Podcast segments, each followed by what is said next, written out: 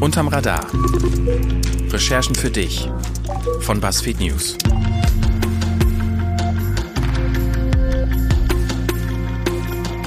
Guten Morgen oder guten Abend oder gute Nacht oder wann auch immer ihr uns hört. Hi, ich heiße nicht nur Carsten Schmel, sondern euch auch noch herzlich willkommen. Wir sind, wir sind BuzzFeed News und das ist unser Podcast Unterm Radar.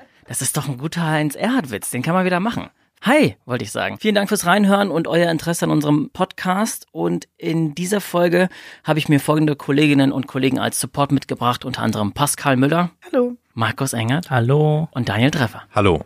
Die Kollegin Jule Löffler, die ist diese Woche nicht dabei, weil sie mit Kinderkacke beschäftigt ist. So heißt der andere Podcast von BuzzFeed Deutschland. Da geht es um Elternthemen. Was sie da macht, das hört ihr, wenn ihr Kinderkacke in der Podcast-App eures Vertrauens eingebt.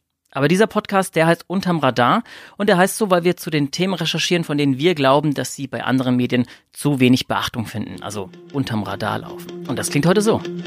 Und jetzt leben die bei ihren Anwälten und ich habe gestern ähm, noch ein Video geschickt bekommen, wie es da gerade aussieht. Also man muss das sich vorstellen, das sind wirklich zwei Anwälte, die in ihrem Privathaus zehn Frauen untergebracht haben, die da im Wohnzimmer kampieren und es sieht ziemlich schrecklich aus, um ehrlich zu sein und die sind auch ziemlich fertig. Und ohne Grund und ohne Vorwarnung und vor allem ohne, dass du es weißt, scannt die Polizei einfach mal dein Kennzeichen. Also extrem oft wird dann falscher Treffer gemeldet. Ja, was heißt extrem oft? In Hessen ist die Fehlerquote 93 Prozent, in Sachsen ist sie 97 Prozent, in Bayern ist sie über 99 Prozent. Im Juni hat die gesamte EU-Mission keinen einzigen Menschen im Mittelmeer gerettet, was definitiv eine News ist, um nochmal darauf zurückzukommen. Und das Zweite ist, im Vergleich zum Vorjahr ist die Zahl der Geretteten in diesem Sommer um 97 Prozent zurückgegangen.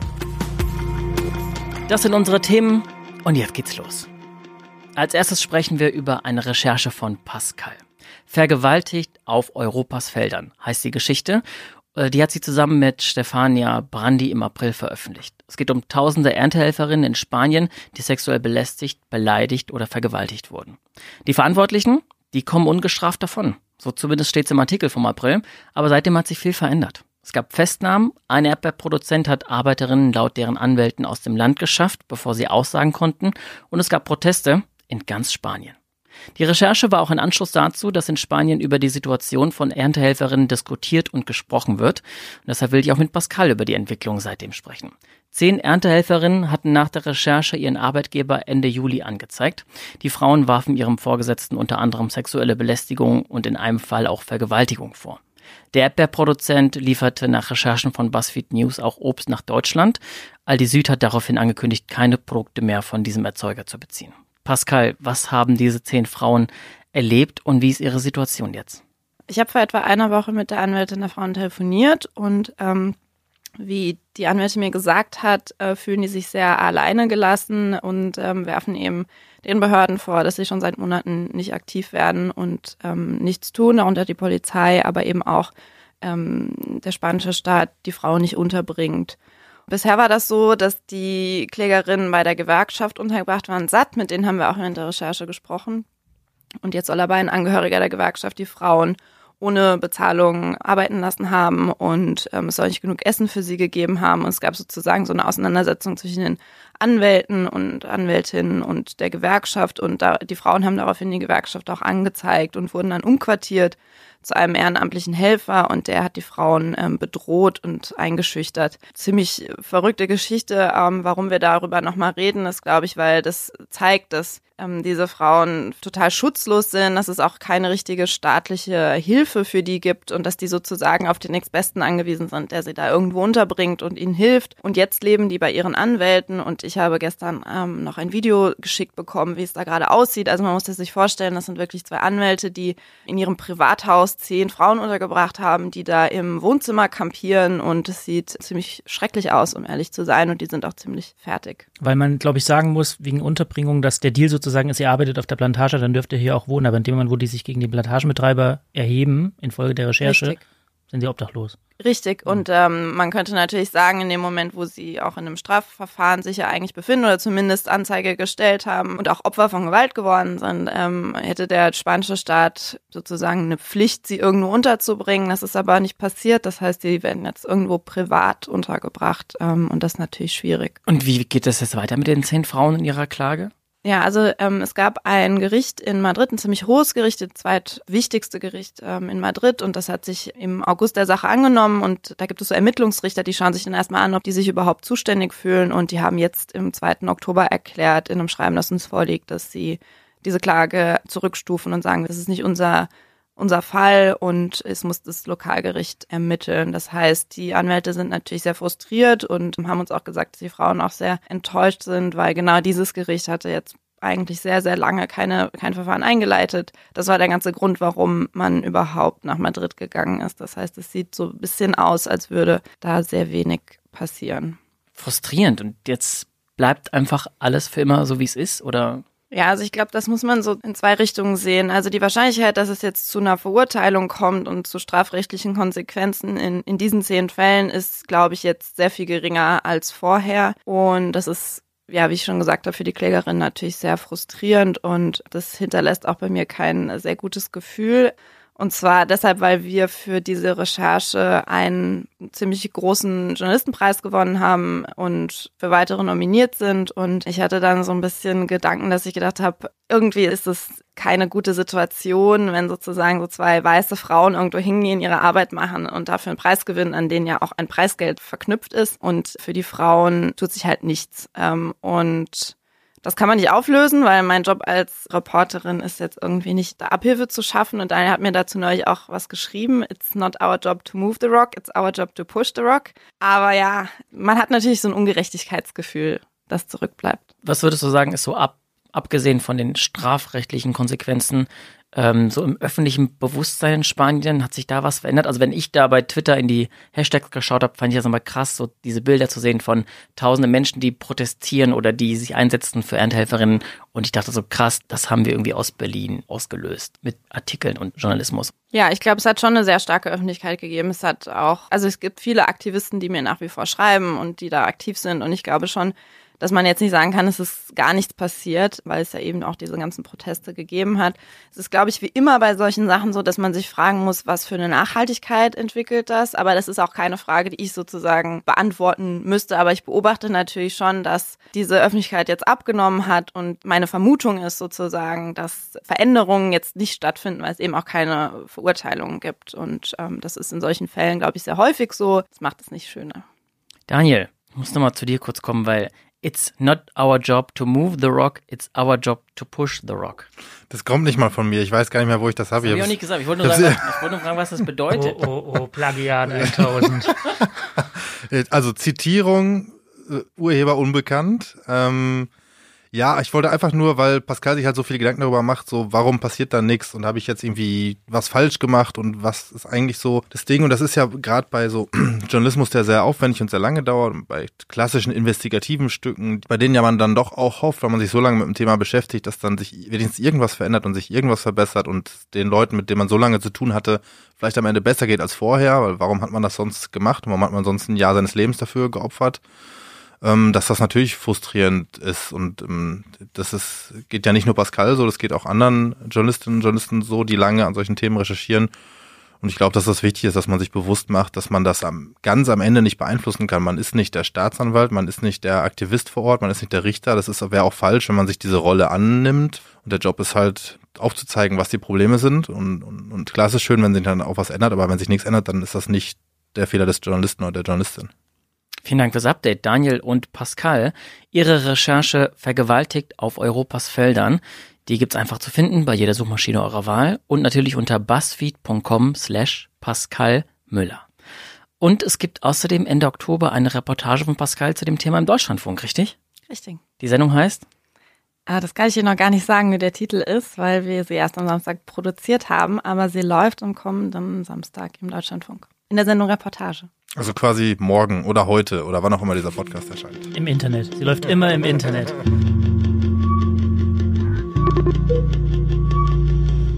Das nächste Thema. Sprechen wir über Autos. Und ich glaube, aus unserer Redaktion, wenn ich mich umschaue, Autos haben für uns gar keine so große Rolle. Markus kommt aus Leipzig jeden Tag mit der Deutschen Bahn. Ähm, Daniel fährt leidenschaftlich gern Fahrrad. Pascal ebenso. Und ich fahre einen Roller. Also Autos für euch also wir sind ja auch Stadtmenschen, muss man auch sagen. Ich mag Autos, ähm, guilty pleasure, aber es macht überhaupt keinen Sinn, eins zu besitzen. Das ist grober Unfug. Ich komme aus einer Familie von Automechanikern und Autoingenieuren. Deshalb habe ich, ja, es macht halt wirklich in Berlin wenig Sinn, ein Auto zu haben. Aber grundsätzlich, ich wollte früher Rallye-Fahrer werden. Ich habe schon eine Beziehung zu Autos. Ja, ich habe mit Autos nichts zu tun. Aber wir sprechen jetzt über Autos, denn in Markus Recherche geht es ums Autofahren und um etwas, was wahrscheinlich den wenigsten Autofahrern und Autofahrerinnen bekannt sein dürfte, wenn sie mit ihrem Auto unterwegs sind. Weil stell dir vor, du fährst mit deinem Auto eine Straße entlang und ohne Grund und ohne Vorwarnung und vor allem ohne, dass du es weißt, scannt die Polizei einfach mal dein Kennzeichen, um mal zu schauen, ist mit dem Schmäler alles in Ordnung? Ist mit seinem Fahrzeug alles in Ordnung? Die Antwort ist natürlich nein. Automatisierte Kennzeichenerfassung heißt das. Und eine Recherche von Markus hat nun herausgefunden, dass das, was die Polizei dort still und heimlich macht, überhaupt nicht funktioniert. Stimmt leider. Markus, die Polizei will mit dem automatischen Auslesen von Kfz-Kennzeichen schwere Verbrecher, Gangster, organisierte Kriminalität finden. Was findet sie in Wahrheit? In fast der Hälfte aller Fälle findet sie Leute, die einfach ihre Versicherung vergessen haben zu bezahlen ähm, oder das vergessen haben oder das nicht wollten. Leute, die beim Tanken nicht bezahlt haben, die ihr Autokennzeichen verloren haben oder denen das geklaut wurde. Also alles keine schönen Sachen, aber auch alles nicht wirklich irgendwas, was mit Schwerstkriminalität oder organisierter Kriminalität zu tun hätte. Automatisierte Kennzeichenerfassung ist nicht so das sexieste Wort, finde ich. Nee. Aber vielleicht kannst du trotzdem mal erklären, wie funktioniert das? Ist das einfach oder schwer? Ja, also was die meisten von uns wahrscheinlich kennen, sind Blitze. Ja. Und ähm, so ähnlich kann man sich auch vorstellen. Da steht an der Seite von der Straße oder an der Autobahnbrücke über der Straße oder so sind Geräte und die scannen die Kennzeichen ab. Wenn wir uns nicht verzählt haben, sind es im Moment in ganz Deutschland 66 solcher Geräte. Die erfassen diese Kennzeichen und dann gucken die in eine Datenbank, ob dieses Kennzeichen in der Datenbank steht und damit irgendwas ist. Ähm, da gibt es sozusagen zwei Möglichkeiten, wie die das machen. Das eine ist, ähm, jemand wird gesucht, zum Beispiel, weil er verschwunden ist, Suizid angekündigt hat oder irgendwie gesucht wird über eine Fahndung oder so, dann kann man das Kennzeichen von demjenigen extra in die Datenbank legen und dann suchen diese Geräte danach. Das ist nicht so wahnsinnig kompliziert. Das andere ist die komplizierte Variante, mit der wir nach der Recherche auch Bauchschmerzen haben. Da wird einfach gescannt, jeder, alles, und man guckt, was so bei rausfällt. Also so Gießkannenprinzip umgekehrt sozusagen. Und das ist ein bisschen problematisch, weil dann schauen die Systeme eben nicht in eine kleine, gezielt aufgebaute Datenbank, sondern scannen einfach irgendwie den gesamten Verkehr durch. Wenn jetzt keine Treffermeldung eingeht, wird dieser, äh, wird der Scan gelöscht, dann passiert nichts mit den Daten.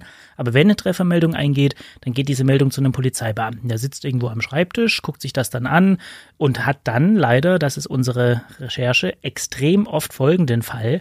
Das System meldet ein Kennzeichen als Treffer und dann sieht der Beamte das und sieht, das ist gar kein Treffer, weil das System statt einer 1 ein I gelesen hat, statt einer 0 ein O gelesen hat, weil es schon gedämmert hat, weil es nieselt, weil es ein ausländisches Kennzeichen ist. Also extrem oft wird dann falscher Treffer gemeldet. Ja, was heißt extrem oft?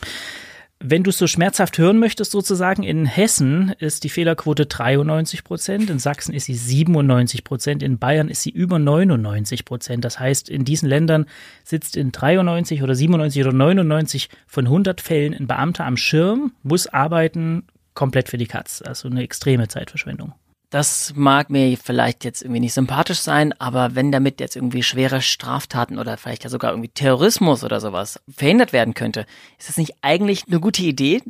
Also das sagt man oft bei so Einsatzmitteln der Polizei, dass man die, die deren Sinn nicht sozusagen an der Zahl messen kann, weil man sagt, wenn zum Beispiel ein Mörder gefasst wird, dann ist das natürlich total in Ordnung. Damit wurde das auch beworben. Aber wie ich eingangs schon gesagt habe, es passiert schlicht nicht. Also man kann das, das ist so gering, dass man es in den Statistiken nicht messen kann. Dieser komplette Bereich Schengen-Treffer zum Beispiel, also alles, was irgendwie mit Schengen zu tun hat, Fahrzeugdiebstahl über die Grenze hinweg, illegale Einreise, alles, was in Schengen, selbst dieser Komplettbereich ist 0,07 Prozent. Wenn du jetzt hingehen würdest, würdest du sagen, du willst einzelne Schwerstdelikte finden. Also es ist in der Statistik, es kommt fast nicht vor. Man muss dazu sagen, diese Deliktsbereiche erfassen die meisten Bundesländer auch gar nicht erst. Das machen nur Hessen und Sachsen. Schon das kann einen irgendwie so ein bisschen misstrauisch machen. Es ist ein automatisiertes System, es sind Datenbanken, das ist Computer, es ist ein leichtes, da eine Statistik zu führen. Machen die meisten nicht und dann stellt sich natürlich fast automatisch die Frage, warum. Also ich finde ja so eine Fehlerquote von 99 Prozent auch ziemlich äh, irritierend und verstehe auch das Argument, dass man sagt, ja, da irgendwie müssen viele Arbeitsstunden geleistet werden und das ist Steuergeld und so weiter. Aber ich frage mich trotzdem so ein bisschen, betrifft mich das eigentlich? Wir haben ja auch lange darüber diskutiert. Viele Leute haben gar kein Auto. Warum? Ich glaube, mit dem Gefühl bist du gar nicht allein. Ich kann das so ehrlich sagen. Ich habe auch das Gefühl, dass das mit mir nicht so wahnsinnig viel macht, weil das sozusagen eine Überwachungstechnologie ist, die niemandem, um es mal ganz verkürzt zu sagen, niemandem unmittelbar irgendwas wegnimmt. Fährst da halt durch und es passiert überhaupt nichts mit dir, aber das Ding ist, dass wir hier schon einen Eingriff in ein Grundrecht vorliegen haben, also Grundrecht auf informationelle Selbstbestimmung, was bedeutet, du sollst selbst entscheiden dürfen, wer, wann, was, wie mit deinen Daten anfängt oder eben auch nicht anfängt. Jetzt wird das natürlich sofort gelöscht, das wissen wir, aber wenn man sich damit überhaupt nicht beschäftigt, finde ich, besteht schon die Gefahr, dass wir diese Diskussion dann führen, wenn es zu spät ist. Also wenn wir jetzt mal in eine dystopische Zukunft gucken und sagen, diese Kennzeichenerfassung zusammengeführt mit einer Gesichtserkennung, zusammengeführt mit x Datenbanken, vielleicht auch unter anderen politischen Verhältnissen, in denen wir heute leben, wollen wir das? Finden wir das cool? Wenn die Gesellschaft das ausdiskutiert und findet das cool, ist das auch alles in Ordnung. Aber ich finde, wir müssen darüber reden, solange man das sozusagen kann und nicht dann, wenn es zu spät ist. Und das Wesen von Grundrechten besteht eben darin, dass man sie nicht verteidigen muss, wenn sie nicht tangiert werden, sondern dass man sie verteidigen muss, wenn es sozusagen, also nicht erst dann, wenn es zu spät ist und dass man sie auch nicht gegeneinander aufwiegen kann, weil Grundrechte sind was Unveräußerliches, die darf man nicht loswerden sozusagen. Ich habe noch eine andere Frage, ähm, die ich immer gerne stelle. Was ist denn, wenn wir sagen, da sitzen jetzt tatsächlich Polizeibeamte, ähm, die sozusagen unnütz arbeiten? Ähm, Gibt es da nicht auch eine Geldfrage? Also ich komme mit dem berühmten Steuerzahler. Ähm, ja, die gibt es. Statistisch wird die Kennzeichenerfassung nicht so wirklich gut erhoben.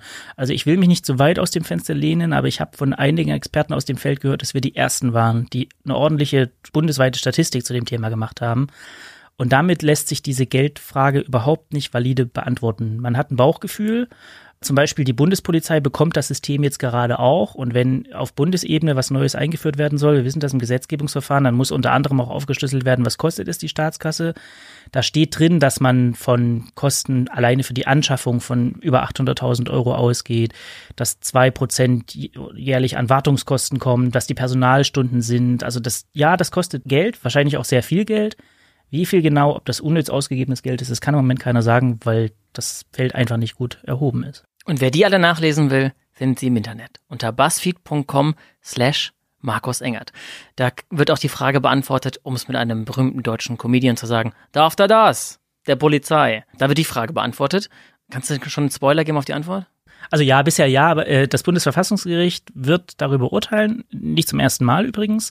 Angeblich noch dieses Jahr. Es liegen insgesamt vier Verfassungsbeschwerden in Karlsruhe, drei gegen Landesgesetze und eine gegen die Ermächtigung für die Bundespolizei. Also bleibt spannend. Also den Teaser habe ich mir jetzt selbst verbaut, aber ich kann trotzdem nur empfehlen, diesen sehr langen Artikel zu lesen. Gute Fahrt. Danke. Ich war auf einer Party. Und dann quatscht man natürlich über Jobs und was machst du so und was machst du so. Und äh, ich hatte äh, letztens diesen Moment, dass ich sagte, ich bin bei BuzzFeed News und jemand dann auf mich zukam und sagte, ach so, ja, aber ihr macht doch gar keine News, ihr macht doch nur Recherchen. Und nur mein erster Gedanke, schön, Du hast vollkommen recht und das stimmt auch. Aber warum heißen wir dann eigentlich nicht Buzzfeed Recherchen oder Buzzfeed Recherche? Und deswegen wollten wir jetzt exakt darüber sprechen mit Daniel. Wir machen eigentlich gar keine News, aber heißen News. Warum ist das eigentlich so? Also, erstmal ist es ja so, dass es BuzzFeed News nicht nur in Deutschland gibt und schon deutlich vor Deutschland in anderen Ländern gab. Und BuzzFeed News in den USA macht tatsächlich auch klassische Nachrichten und klassische News, wie man sie versteht. Deshalb heißt BuzzFeed News BuzzFeed News und wir können jetzt nicht einfach hingehen und sagen, jetzt gibt's uns in Deutschland, jetzt heißen wir hier anders und zwar heißen wir BuzzFeed Recherche. Ist auch viel zu lang, passt gar nicht ins Logo.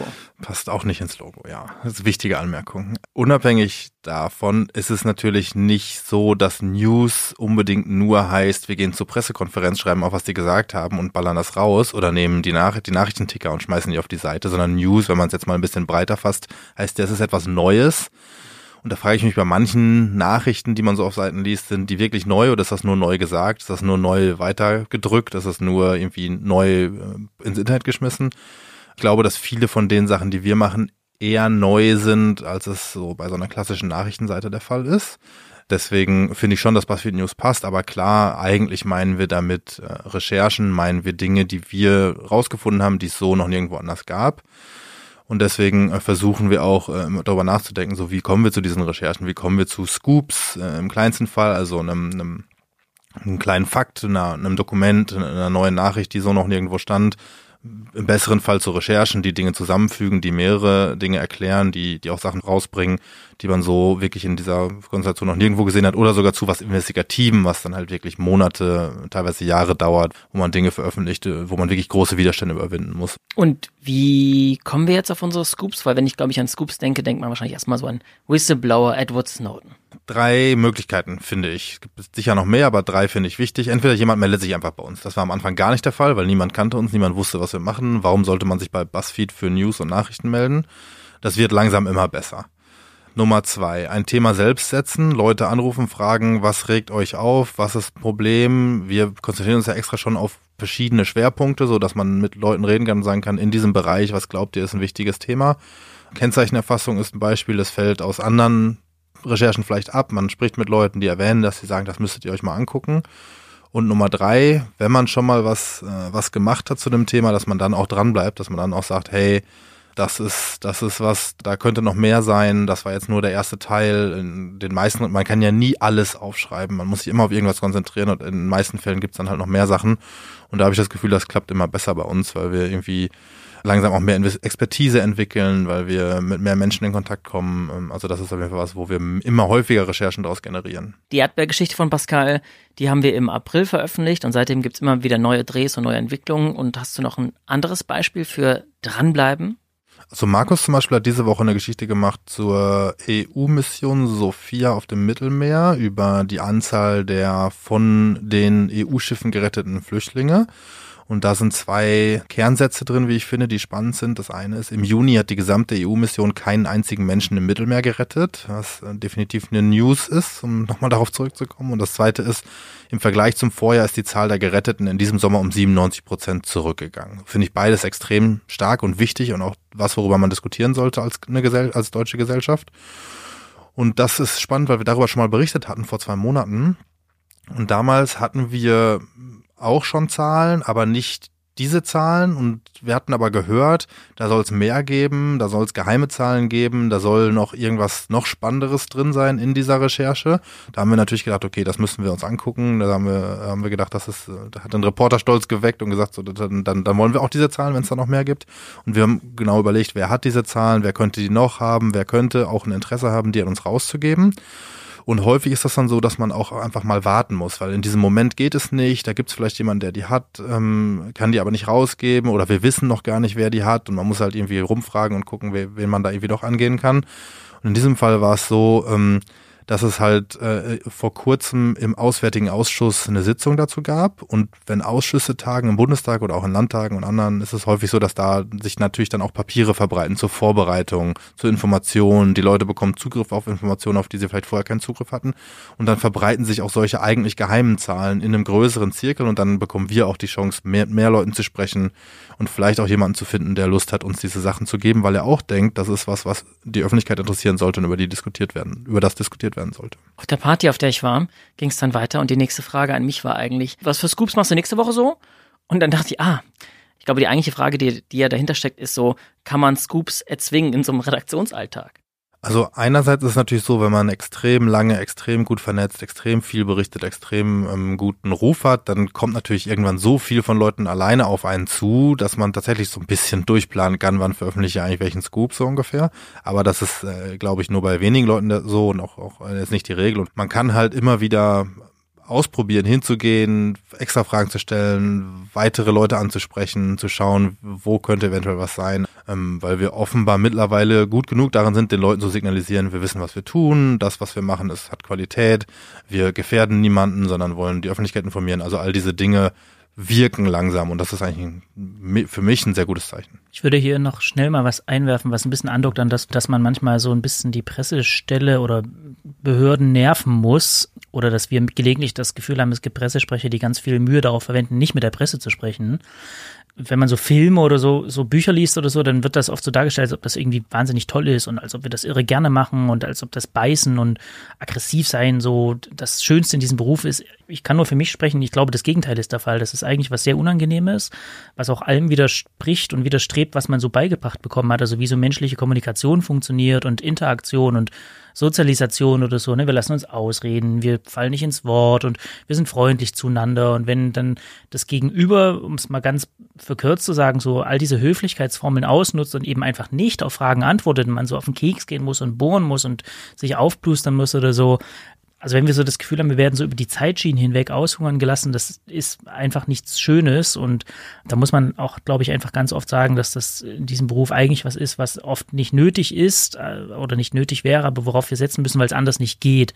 Und deswegen zu der Frage, ob man das erzwingen kann oder so, manchmal muss man es einfach, indem man so gewisse äh, Kommunikationsformen äh, anschlägt, die man im Privat niemals nutzen würde, zum Beispiel. Da geht es natürlich darum, äh, Pressestellen dazu zu bringen, einem was zu geben, Behörden dazu zu bringen, einem was zu geben. Ähm, ein großer Teil unserer Arbeit ist ja, mit Leuten zu reden, die nicht die Aufgabe haben, mit uns zu kommunizieren, sondern im Gegenteil eigentlich nicht mit uns kommunizieren sollten oder zumindest Probleme bekommen könnten, wenn sie uns Dinge äh, erzählen.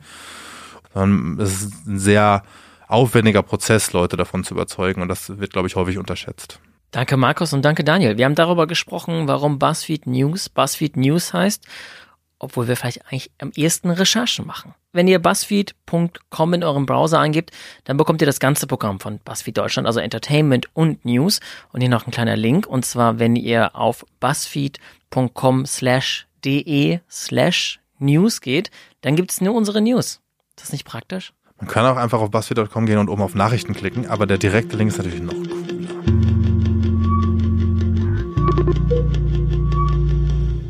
Letzte Rubrik. Letzte, letzte Ja, was eigentlich? Sendeplatz. Sendeplatz. Sendeplatz. Sendeplatz.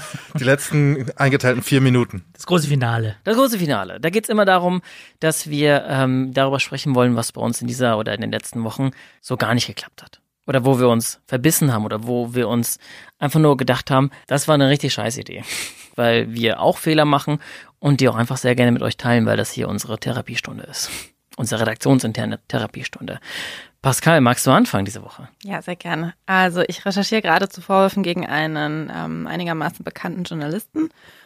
Und ich habe ehrlich gesagt zu Deutsch gearbeitet, also aus meiner Sicht. Hast du einen Fax geschickt, oder? Ja, wenn man so in Deutschland Journalist ist, dann ist es, glaube ich, nicht immer bei allen Themen üblich, dass man Gespräche aufzeichnet. Das ist in manchen Teilen des Auslands anders und das habe ich auch irgendwann mal so gelernt, das so zu tun und oft habe ich das dann äh, vergessen. Und ähm, bei dieser Recherche ist es sehr wichtig, dass ich das ähm, genauso mache. Und ähm, da habe ich eben vergessen, nicht nur die Gespräche sofort aufzuzeichnen, als sie passiert sind, sondern auch abzuklären, was ist off the record, was ist on the record.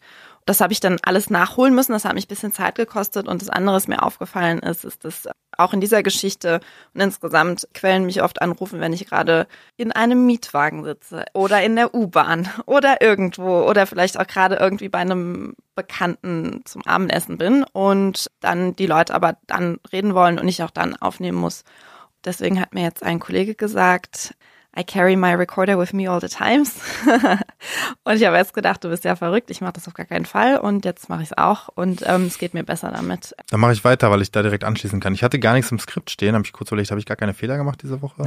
so wird's sein. ich habe einfach, nur, einfach nur vergessen, was reinzuschreiben. Ähm, ich habe diese Woche auch einige Gespräche geführt äh, mit potenziellen Quellen, die ich teilweise auf dem Rad geführt habe, während ich irgendwo zu einem Termin fahren musste, was mich wahnsinnig ärgert hat, zumal ich dann nicht mal es hinbekommen habe, die Gespräche direkt danach zu verschriftlichen und jetzt wahrscheinlich 40 Prozent des Gesprächs, wenn nicht sogar mehr, überhaupt nicht mehr präsent habe und die wichtigsten Punkte erinnert man sich ja, aber ganz viele kleine Teile, die wieder zu was Neuem führen können, erinnert man sich ja nicht mehr. Und das ist total bescheuert, weil wenn man die Zeit schon investiert, dann sollte man sie auch möglichst sinnvoll nutzen. Ganz viele kleine Schnipsel nicht mitbekommen. Ja, das äh, dockt bei mir, glaube ich, ganz gut an. Ich habe ein recht bodenständiges Problem diese Woche mitgebracht. Und zwar ist mein Vorhaben, seit ich klar denken kann, mehr zu lesen, regelmäßiger zu lesen, Tageszeitung zu lesen, auch Bücher zu lesen, aber primär Zeitung. Und ich habe gestern oder vorgestern mal wieder zwei riesige blaue Ikea-Tüten voll mit Zeitungen in den Papiermüll geschmissen, ungelesen. Also bin nicht gut darin, mir Zeit regelmäßig einzuplanen, um einfach schlicht Dinge zu lesen in Ruhe. Ich glaube, als Journalist muss oder sollte man das tun, weil es einem dann viel einfacher fällt, Sachen, die einem irgendwann einfach so nicht unterm Radar bleiben, sondern aufs Radar kommen, solide einzuschätzen oder mit Background-Wissen irgendwie an das Thema heranzugehen. Und das ärgert mich ehrlich gesagt. Das ist natürlich auch bescheuert für das bezahlte Abo. Mein Fehler ist, dass ich nicht genügend Zeit mir nehme, um ergebnisoffen Dinge zu lesen.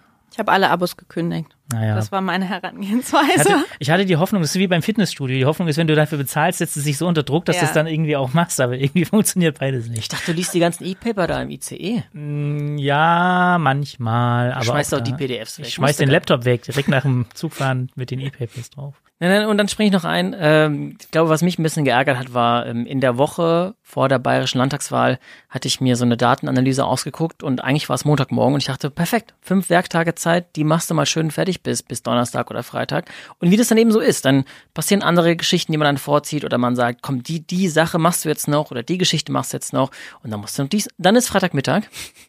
Und dann guckst du in dein Word-Dokument und dann steht da gar nichts drin. Und dann habe ich eigentlich verzweifelt versucht, das Freitagmittag noch, noch irgendwie noch schnell zu machen.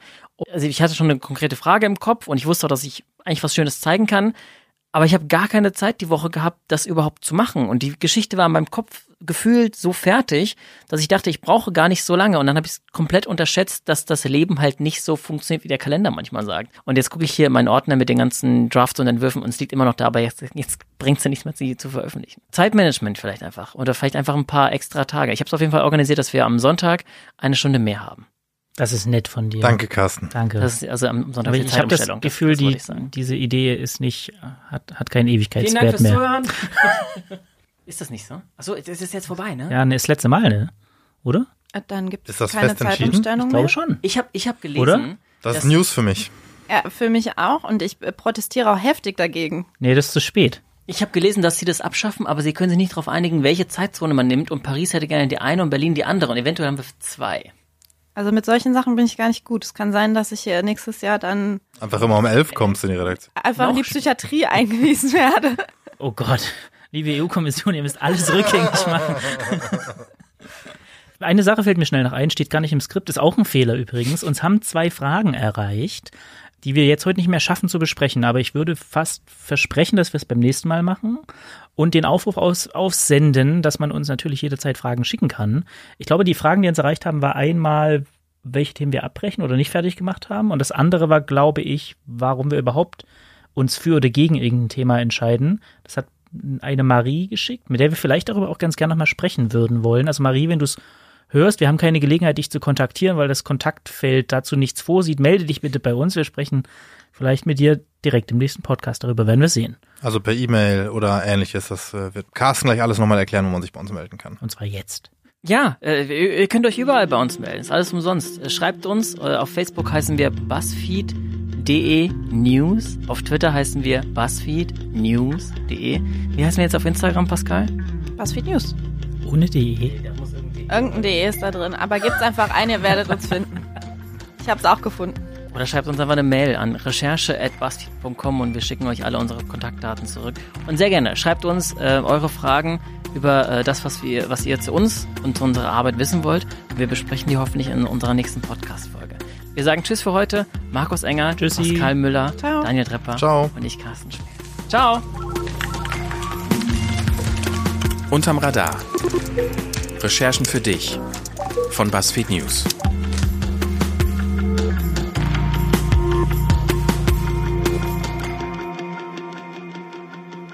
Eine Koproduktion mit 4000 Hertz. Das nächste Thema. Wir Stopp, halt, stopp. ja, Ich muss mich, ich bin überhitzt. Ich bin übrigens jetzt schon. Ja, mal gar nicht. Ich, Dann müssen wir gucken, dass wir unter einer Stunde bleiben, sonst brennt Markus durch. geht jetzt. Sollen wir dir so einen Fächer besorgen?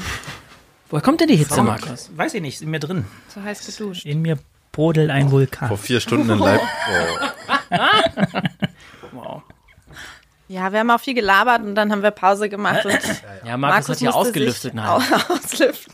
Die Formulierung Markus hat die ausgelüftet, finde ich auch so mittelsympathisch. So, weitermachen. Gerne. Yes.